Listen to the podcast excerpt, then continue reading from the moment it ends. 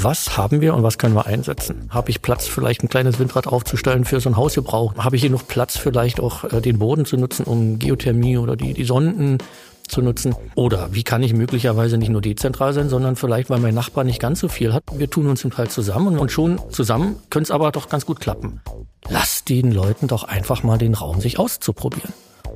Die sind cleverer, als wir denken. Über morgen. Dein Podcast von Inside Digital. Ich bin Johanna, schön, dass ihr zuhört. Und sag mal, habt ihr auch schon so ein bisschen Bammel vor eurer Stromrechnung in diesem Jahr? Ich meine, es ist halt Fakt, die Zahlen sind gestiegen, die Strompreise, aber, und jetzt haltet euch fest, auch die Anzahl der Balkonkraftwerke in Deutschland. Das zeigt uns Folgendes. Immer mehr Leute wollen sich selbst mit Strom versorgen. Klingt ja auch erstmal richtig gut. PV-Anlage, Blockheizkraftwerk und dann geht's los. Aufs Dach, in den Keller. Und was passiert, wenn kein Platz da ist? Wenn ich Mieterin, Mieter bin? Lohnt sich das überhaupt? Darüber sprechen wir in der neuen Folge von Übermorgen. Und zwar mit jemandem, der es wissen muss, mit dem Bürgermeister einer Stadt, die schon in der energieautarken Zukunft lebt. Also zumindest ein Stadtteil. Und ich gebe damit ab an Johanna, die mit Mikrofon direkt rüber nach Feldheim gefahren ist. Hallo aus dem ersten energieautarken Dorf Deutschlands. Ich bin gerade ausgestiegen. Ich stehe im Energiewunder Feldheim. Also so wird es immer wieder in den Zeitungen auch international genannt. Und das kleine Dorf Feldheim hier hat gut 200 Einwohnerinnen und Einwohner und ist ein Stadtteil von Treuenbrietzen im Südwesten von Brandenburg. Und hier gibt's Wind, Biogas und Solaranlagen. Das Dorf lebt autark. Bürgermeister Michael Knape führt mich gerade ein bisschen durchs Dorf. Wir waren schon bei der Biogasanlage und erstmal für alle, die noch nie hier waren, was ist alles autark in Feldheim? Alles das, was mit Energie zu tun hat. Sprich, wir versorgen uns hier in Feldheim für die Feldheimer, für die Betriebe, für die Unternehmen komplett mit Strom und Wärme selbst. Und das ist das eigentlich Besondere. Wärme gibt es viele gute Beispiele in Deutschland mit Nahwärmenetzen zu arbeiten, aus Biogas, aus Biomasse, aus unterschiedlichen Wärmequellen, Geothermie. Aber Strom, das ist bisher sozusagen nach unserer Kenntnis nach wie vor ähm, einmalig, dass es eben gelungen ist, ein eigenes Stromnetz aufzubauen, sich aus den Erneuerbaren selbst zu versorgen mit dem Strom, der hier vor Ort produziert wird und nicht erst über viele, viele Leitungen mit vielen, vielen Millionen Euros in die Haushalte kommt. Mhm. Wie genau funktioniert das? Was für Anlagen habt ihr hier? Dreh- und Angelpunkt ist die Windenergie. Wir sind, man merkt es auch heute, ist ein bisschen frisch, äh, zieht recht kräftig und hier zieht es eigentlich immer, weil wir sind eben in der Höhenlage oder fast in der Höhenlage des Flemings, kleiner sagen wir, Landrücken südlich von Berlin. Und also hier ist irgendwie wedelt immer ein bisschen Luft. Das ist also Dreh- und Angelpunkt. Hier stehen über 50 Anlagen, die natürlich nicht nur für Feldheim gebaut wurden, sondern für uns alle, damit wir den Strom ein Stückchen grüner kriegen in Deutschland.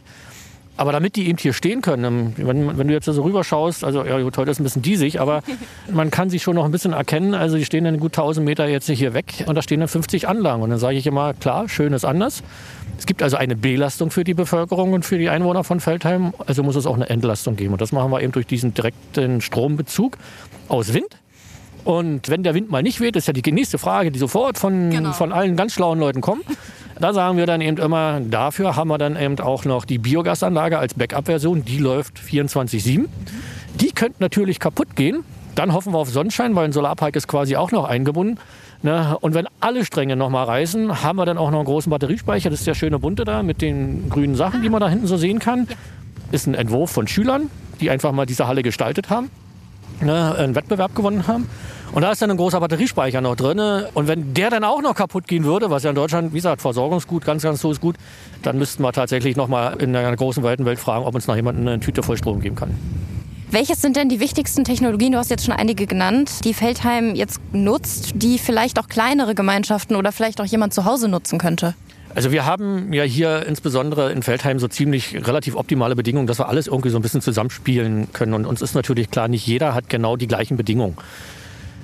Was vielleicht wichtig ist, ist einfach die Idee zu überlegen, was habe ich an eigenen Ressourcen und wie setze ich die ein. Das ist also die Kernbotschaft, die wir von Feldheim ausgeben wollen. Und das kann man im Großen wie im Kleinen machen. Das kann man im urbanen Raum machen, vielleicht für Stadtquartiere, aber vielleicht auch für mein Haus oder für, für, sagen wir, für meinen Straßenzug oder wir sind Viere, die vielleicht zusammen irgendwie eine gemeinsame Grundstücksgrenze haben. Was kann man da gemeinsam? Also der Grundgedanke ist, was kann man gemeinsam machen und was haben wir gemeinsam? Und das eben einzusetzen und eben zu schauen, wie kann man das dann eben auch wirtschaftlich hinkriegen. Und deswegen gibt es auch keine Patentantwort zu sagen, alles, was man macht, ist immer wirtschaftlich. Man muss sich schon am Ende auch die Frage stellen, macht es Sinn? Aber wichtig ist zu gucken, was habe ich und wer will mitmachen.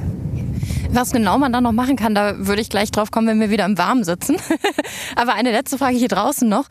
Wie ging das alles los? Also vielleicht kannst du kurz abreißen, wie wurde Feldheim denn eigentlich autark? Was war die Idee? Was war die Umsetzung? Wie lange hat es gedauert? Und vielleicht auch, wie teuer war das Ganze?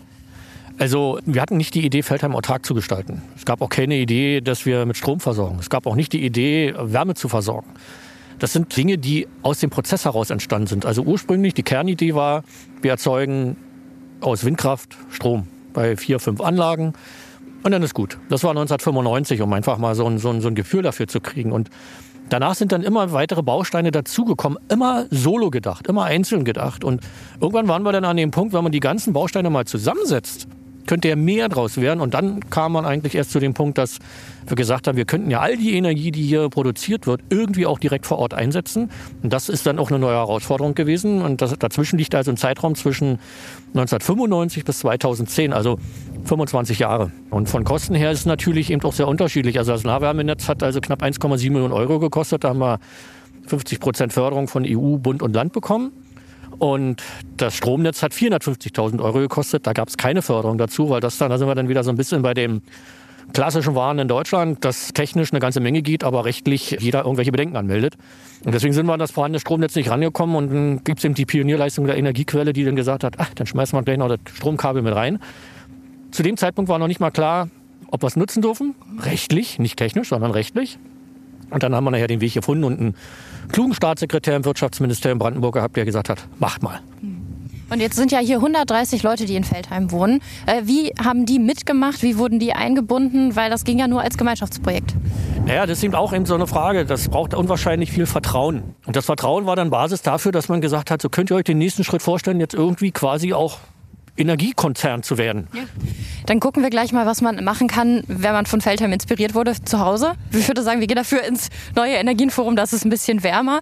Da habt ihr ja auch Schülerinnen und Schüler, die zum Beispiel vorbeikommen und auch international bekommt ihr Besuch, weil Feldheim ist nicht nur in Deutschland bekannt.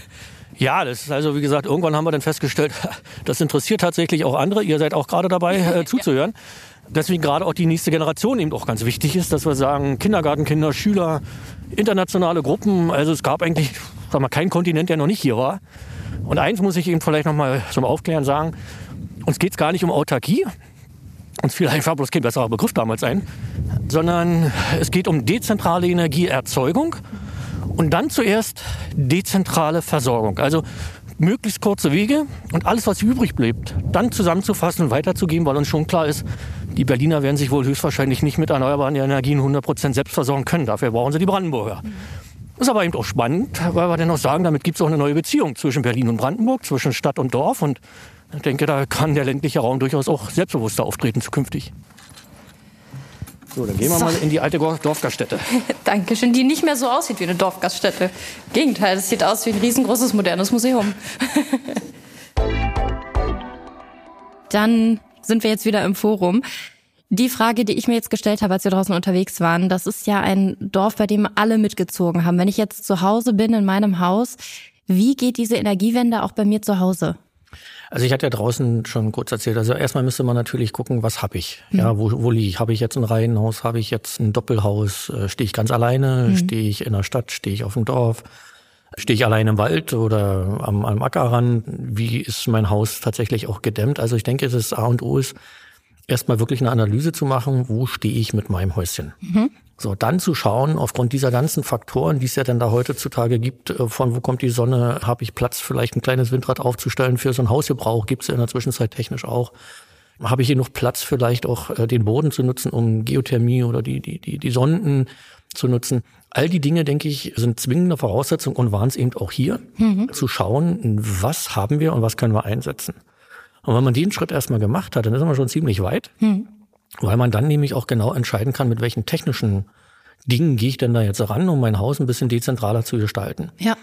Oder wie kann ich möglicherweise nicht nur dezentral sein, sondern vielleicht, weil mein Nachbar nicht ganz so viel hat, weil wir vielleicht, wir haben ein Doppelhaus und ich liege ein bisschen günstiger, aber wir tun uns im Teil zusammen und wenn wir beide zusammen sind, der eine hat das, der andere hat das, Keiner hat beides. Mhm. Ja, und schon zusammen könnte es aber doch ganz gut klappen.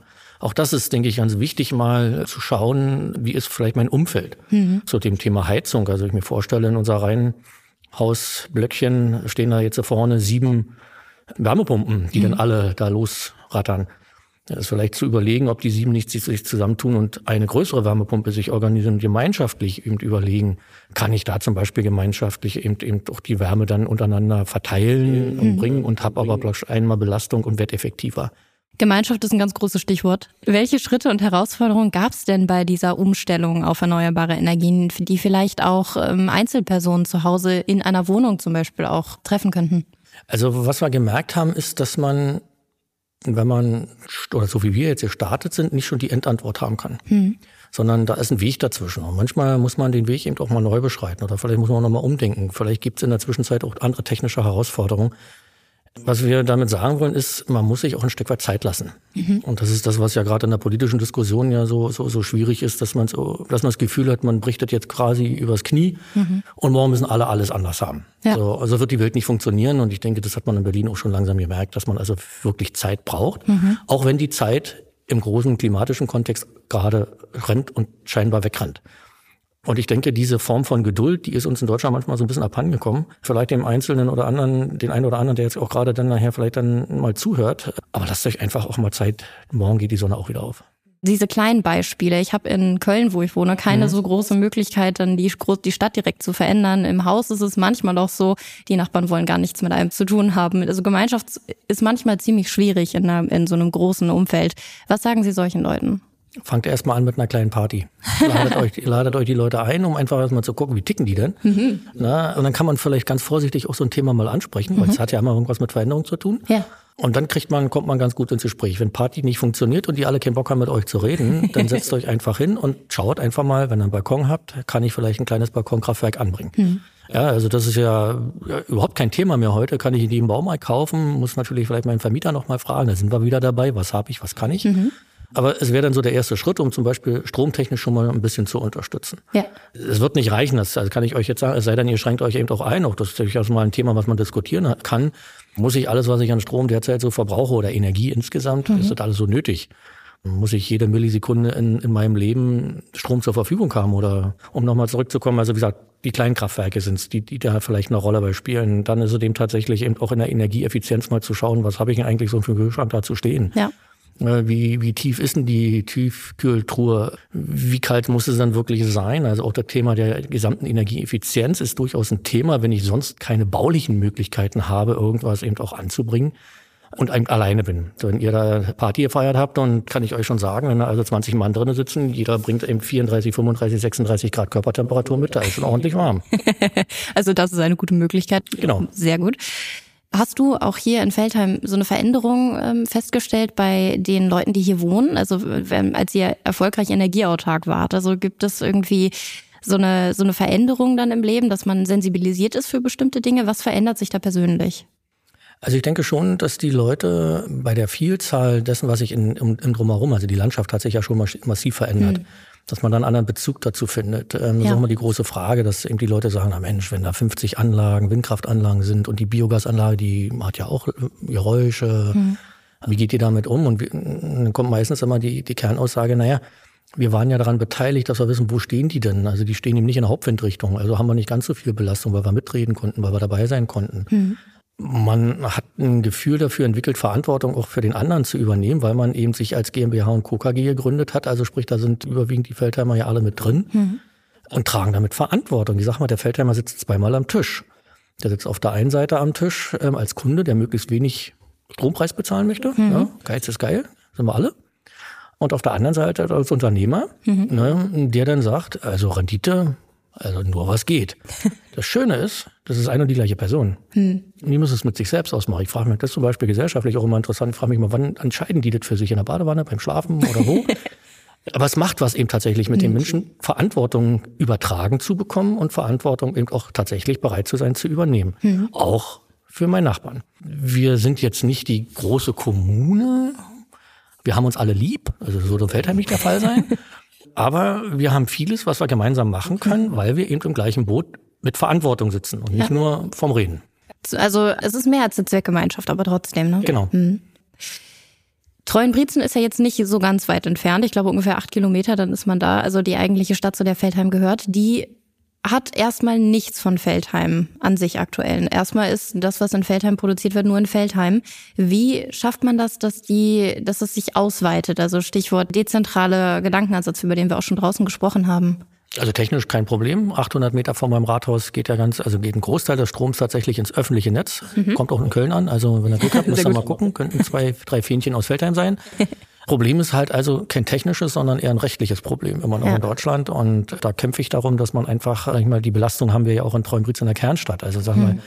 in der gesamten Stadt sind es weit über 100 Anla Windkraftanlagen. Wir haben PV-Anlagen. Wir haben also alles im allem ungefähr in der Zwischenzeit das 1300-fache erzeugen wir an Energie aus Erneuerbaren mhm. zu dem, was die gesamte Stadt mit Krankenhaus, mit Industriebetrieb, mit Bewohnung, mit Wohnungen, mit, mit Schulen, alles, was wir haben, ja. das 1300-fache. Und jetzt erklären Sie den Leuten mal, wir sind jetzt ja 20 Jahre weiter, wir müssen daraus 4000 Prozent machen, damit die Kölner auch noch was davon haben.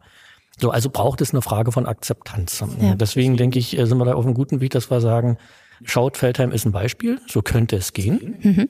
Und deswegen sagen wir eben auch aus unserer Sicht, wenn man zum Beispiel diese Netzgeld-Thematik, die ein bisschen kompliziert ist, aber eben bespricht, muss man vielleicht den Spieß einfach mal umdrehen und sagen, also je weiter der Strom von einer erneuerbaren Anlage weg ist, je teurer wird er. Mhm. Damit ist sozusagen schon vorgegeben, dass jeder sich Gedanken macht, die Wege kurz zu halten und die Erzeugerqualitäten und Quantitäten eben vor Ort zu haben. Ja. Und dann, wie gesagt, ist es eben so, dass wir ja nicht wissen, oder dass wir schon wissen, dass große Städte natürlich sich, sag ich mal, nicht, nicht selbst versorgen können, ausschließlich mit Erneuerbaren. Die brauchen die anderen, geben und nehmen. Aber war in der Vergangenheit ja so. Also wenn ich die Lausitz mir anschaue oder eben auch den Ruhrport mir anschaue, mhm. dann haben die die Energie für uns alle erzeugt. Wir haben aber nicht hingeguckt, wie groß die Löcher in der Erde sind. Mhm. War uns egal. Strom kommt aus der Steckdose. Ja, das ist es nämlich. Also eigentlich sensibilisieren dafür, wie das Ganze zusammenhängt und dann versuchen, dezentrale Systeme zu schaffen. Und da siehst du wen in der Verantwortung? Ja, ich habe diesen Begriff der dezentralen Zentralität gewählt. Also da ist mhm. die Regierung gefordert und da sind natürlich eben auch die Wirtschaft gefordert, sowohl ja. in der technischen Weiterentwicklung mhm. als auch in der Abschaffung von Neiddebatten. Und ich weiß, es ist mhm. schwer, klingt ein bisschen, ein bisschen ideologisch, aber ich sage, man, man kann den einzelnen Akteuren ja nicht abstreiten, dass sie nicht wüssten, worüber sie reden. Mhm. Nur sie schaffen es irgendwie nicht richtig zusammenzukommen. Und die Politik hat irgendwo entweder vor dem einen oder vor dem anderen Respekt, würde ich mal vorsichtig ausdrücken, mhm. Veränderungen herbeizuführen. Aber dabei ist der Weg vielleicht gar nicht so, so weit, wenn man denn die Leute auch mal machen lässt. Mhm. Die im Feldheim haben wir es ja gezeigt. Also der Bürger ist sehr wohl in der Lage, Verantwortung zu übernehmen. Man muss es ihm bloß richtig erklären. Und man muss ihm noch die Konsequenz eben äh, ein Stück weit aufzeigen. Wenn was in die Hose geht, trage ich dafür eben auch Verantwortung und kann es nicht abschieben an den Bürgermeister oder an den Kanzler oder wen auch immer. Also wer das eine will, muss das andere möchten, aber und an die Politik adressiert, lasst den Leuten doch einfach mal den Raum, sich auszuprobieren. Die sind cleverer, als wir denken. Das finde ich ein sehr schönes Schlusswort, aber ich wollte noch gar nicht aufhören. Wir haben drüber gesprochen, was ihr alles schon gemacht habt. Wo geht Feldheim denn noch hin? Weil eigentlich sind wir ja hier schon in der Zukunft angekommen, also beziehungsweise die Zukunft, so wie du sie sehen würdest oder auch logisch sehen würdest. Wo geht Feldheim als nächstes noch hin? Was habt ihr auf dem, auf eurer Agenda? Tja, die Frage stellen mir auch viele Radioreporter und andere. ich kann euch nur sagen, wir sind gerade dabei, Feldheim 4.0 zu entwickeln. Aha. Und jetzt kommt bestimmt gleich die Frage, was ist das? Ja, was ist das? Ja, Pech gehabt, müsst ihr nochmal wiederkommen. Also was wir machen, wir zeigen nur das, was wir wirklich machen. Wir sagen nicht, was wir vorhaben, denn okay. wenn es nicht klappt, sagen alle, na, haben wir ja vorher gewusst. Also nein, also wir sind dabei, Feldheim 4.0 zu entwickeln. Das heißt also, es geht schon darum, auch nochmal das Thema Effizienz eben anzugehen. Mhm das Thema Mobilität einzubinden, zu schauen, wie kann man möglicherweise eben auch im ländlichen Raum neue neue Lebensqualitäten entwickeln, um vielleicht auch ein bisschen für Entspannung in den großen Städten zu sorgen. Alle reden vom Doktor, der dann eben sozusagen nicht mehr aufs Land fährt, aber vielleicht kann man eben mit guten technischen Mitteln da eben helfen, Warum nämlich auch im 24-7 Supermarkt hier in so einem kleinen Dorf, wo aber keine Verkäuferin mehr steht, sondern wo man eben rund um die Uhr einkaufen kann. Also die Dinge sind sozusagen bei uns in der Idee. Mhm. Und gerade dabei, das Ganze mal so ein bisschen zusammenzubringen und zu gucken, unter dem Aspekt, das muss sich wirtschaftlich tragen. Ja. Wie kann man das machen? Da wir dieses Wie noch nicht endgültig beantwortet haben, habe ich gesagt, kommt am besten wieder, wenn wir es fertig haben und wir laden euch ein. Okay, ich komme auf jeden Fall zurück. Finde ich sehr gut. Also von Feldheim können wir lernen, dass man aktiv werden sollte, bevor wir es müssen. Wie das geht, das hört ihr jetzt in unseren Rubriken. Die Energiewende zu Hause, wie ihr eure Heizung schlau machen und Stromkosten sparen könnt, das hört ihr jetzt von Johanna zurück aus dem Studio. Zukunftsrausch. Dankeschön, Johanna aus Feldheim. Die Energiewende zu Hause. Das klingt ja so ein bisschen nach Zukunftsrausch, muss es aber nicht sein. Die zwei Stichworte sind Sonne und Wind, also Photovoltaik und Windanlagen fürs Zuhause. Das Haus der Zukunft könnte also in etwa so aussehen. Vom Dach mit dem Solarmodul fließt Sonnenstrom in eine Wärmepumpe in den Keller. Dort ist auch der Energiespeicher. Die Wärmepumpe heizt das Haus und sorgt für warmes Wasser. Für E-Autos gibt es Ladestationen und damit gibt es nicht nur keine Stromrechnung, sondern jedes Jahr werden tonnenweise Kohlendioxid gespart und das Klima geschützt. Ist das ehrlich ein Zukunftsrausch? Nee, das gibt's alles schon. Aber lohnt es sich für jeden? Muss man leider für jeden Haushalt eigens nachrechnen. Ein paar Beispiele. Mit einem Mini-Balkonkraftwerk könnte ich durchschnittlich 300 Watt Leistung erzeugen. Damit könnt ihr zum Beispiel die Waschmaschine und den Kühlschrank versorgen. Wir haben aber auch ein paar kleinere Ideen zum Stromsparen und Tipps, wie ihr euer Zuhause energieeffizienter machen könnt. Favoriten. Wir haben alle davon gehört, es ist beschlossen, aber es geistert ehrlich gesagt noch irgendwo im Kabinett der Regierung rum. Das Solarpaket 1. Da gibt's Vereinfachungen für alle, die sich Solargeräte aufs Dach oder den Balkon setzen wollen. Das heißt, ihr müsst euch nicht mehr beim Netzbetreiber anmelden. Bei der Bundesnetzagentur wird die Anmeldung dann einfacher. Und auf den Zählerwechsel soll auch nicht mehr gewartet werden. Und die Leistungsgrenze wird erhöht. Und da gibt's was Cooles auf dem Markt. Stecker-Solargeräte. Also einfacher geht's wirklich nicht. Einstecken, Strom erzeugen und auch verbrauchen. Hier speist ihr also nichts ein. Ihr steckt's ein und dann ist es eigentlich wie so ein Haushaltsgerät, das Strom erzeugen kann. Denn aus Sonnenlicht wird Strom erzeugt, den ein Wechselrichter umwandelt und dann einfach durch die Steckdose in den Stromkreis der Wohnung einspeist. Der Stromzähler zählt dann langsamer und zieht weniger Strom aus dem Netz. Für wen ist das was? Für alle, die die Module selbst aufhängen, anschrauben wollen und dann einfach anstecken können. Ihr könnt auch selbst beim Netzbetreiber Bescheid sagen, dass ihr solche Teile habt. Wenn ihr also einen Balkon oder eine Terrasse habt, am besten in Richtung Sonne, dann wäre das eine Idee. Ist auch günstiger als direkt eine Photovoltaikanlage. Was bringt das Teil am Ende? Also die Strommenge, die ihr erzeugt, ist etwa so ein Jahresverbrauch von einem Kühlschrank. Rechnungen, die ich gefunden habe, gehen so von gesparten 70 Euro im Jahr aus. Und ihr spart CO2. Das rentiert sich also erst, nachdem Anschaffungskosten etc. aufgebraucht sind. Aber jetzt investieren, bevor ihr es müsst. Was ihr aber sofort machen könnt und was sich auch direkt auf eurer Stromrechnung zeigt, das hört ihr jetzt. Jetzt geht es nämlich ums Thema Heizen. Check, check ganz einfach Strom sparen geht, wenn ihr eure Heizung smart macht. Was im Umkehrschluss eigentlich heißt, eure Heizung ist gerade ziemlich dumm. Also eigentlich eure Thermostate. Aufdrehen, lange warten, bis es warm wird, ist einfach nicht sinnvoll. Also umrüsten und zwar auf smarte Thermostate. Die können einfach angeschraubt werden. Auch ohne, dass euch das Wasser entgegenkommt oder so. Das war mir sehr wichtig. Und als Mieterin und Mieter dürft ihr das übrigens auch. Nehmt sie aber beim Auszug wieder mit. Welche Thermostate gibt's und was können die? Also, da gibt's Stufe 1, die, denen du sagen kannst, wann sie die Heizung starten und abschalten sollen. Gesteuert werden die meist über eine App. Die kosten so um die 15 Euro. Die nächste Stufe, Stufe 2, das sind die Thermostate, die man von unterwegs aus regeln kann. Und man kann auch unterschiedliche Temperaturen für unterschiedliche Zeiten am Tag einstellen. Die liegen so bei rund 50 Euro. Und dann gibt's die dritte Stufe, die Premium-Stufe. Das ist schon so das Smart Home System. Die Thermostate erkennen zum Beispiel, wenn eine Zimmertür offen ist oder ein Fenster geöffnet wird. Und es gibt Profile, die man einstellen kann und alles lässt sich per Sprachsteuerung kontrollieren. Welche Stufe da was für euch ist und welche Produkte ihr da ausprobieren könnt, das lest ihr bei Inside Digital. Da haben wir einen Artikel dazu. Und den findet ihr auch in den Show Notes. Freu dich auf morgen.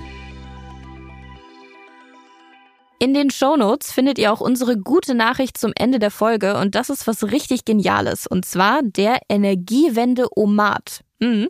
Das ist der Wahlomat für die Energiewende. Also der Wahlomat, das kennt ihr ja bestimmt, das ist das Tool, bei dem ihr bei Wahlen Fragen beantwortet und dann Übereinstimmungen mit Parteien angezeigt bekommt. Und der Energiewende-OMAT funktioniert so ähnlich. Am Ende gibt's als Ergebnis Interessen und Projekte, an denen man sich beteiligen kann. Zum Beispiel von Initiativen, die die Energiewende unterstützen. Das kann alles sein. Freiwilliges Engagement, eine Mitgliedschaft in einem Verein, eine Spende, ein Stromtarif.